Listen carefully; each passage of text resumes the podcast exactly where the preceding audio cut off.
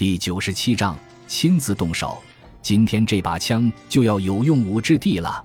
迈尔斯暗想，刚才乔治说过小木屋，小木屋。对了，那个家伙在三个月前曾无意中向自己提及他有一栋小木屋。没错，就位于安东尼奥街一九三号。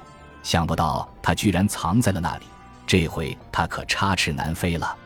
想到这里，他看了看手表，才晚上六点三十八分。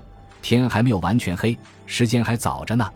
于是他坐下来，一边擦拭着手枪，一边盘算着晚上的行动计划。当手表的指针指向十一点时，迈尔斯悄悄地溜出了家门。他钻进汽车驾驶室，开始了行动。突然，他又觉得头部一阵阵剧烈的疼痛，就像三个月前那样。他感到非常紧张和难受，真想立刻调转车头回去，终止行动。但当他想到这将是自己又一次新奇的经历时，就打消了放弃行动的念头，重新鼓足了劲头。结果他反而觉得轻松了许多，头也仿佛不那么疼了。迈尔斯开车沿着安东尼奥街一路寻找，终于他看到矗立在街边的那栋小木屋，昏黄的灯光正从窗户里透出来。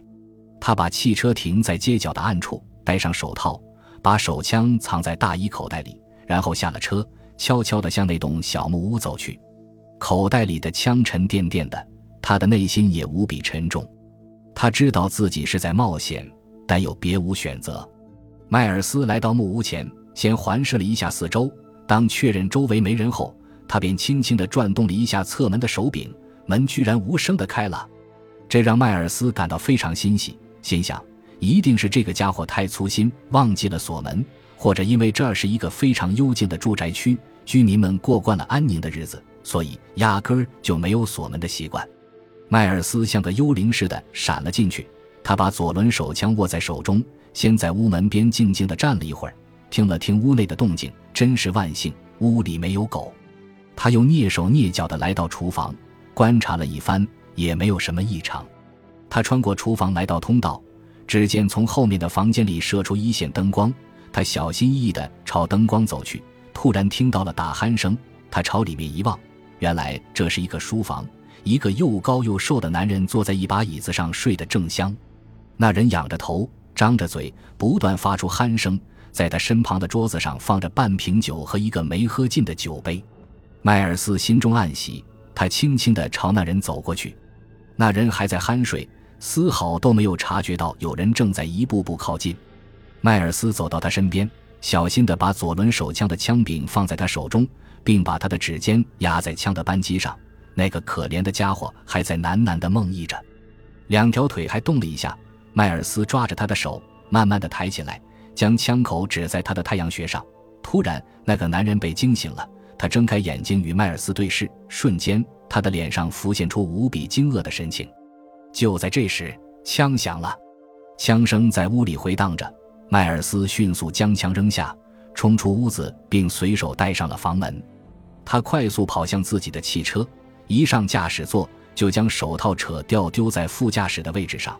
他双手颤抖着发动了汽车，迅速地消失在无尽的夜色中。结束了，一切都结束了。迈尔斯默默地念叨着：“那个家伙涉嫌驾车肇事，将面临着法庭的指控。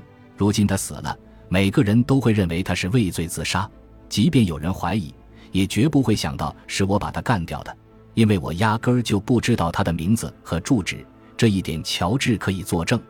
再说，那把左轮手枪也没有登记注册，警察根本查不出来。上帝保佑，我总算安全了。虽然他在心里不断的宽慰着自己，但一路上他的内心还是非常惶恐和紧张。直到他回到自己的家门口。看到庭院里杂草丛生的草坪时，这才松了一口气。假如妻子还活着，他一定会命令自己把草坪修剪得整整齐齐。不过那种日子再也不会有了，迈尔斯心里想。他将车停在车库里，把那副手套往夹克的口袋里一塞，便开门进了屋子。一股灰尘的刺鼻气味扑面而来，再也不像以前那样洋溢着柠檬的香味了。迈尔斯看着一片狼藉的房间，心想：今后再也听不见妻子的指使了。这是放椅子的地方，那是放鞋子的地方。他越想越开心，走进卧室，脱下身上的衣服，随手丢在床边的一堆杂物中，换上了一件很久没有洗的睡衣。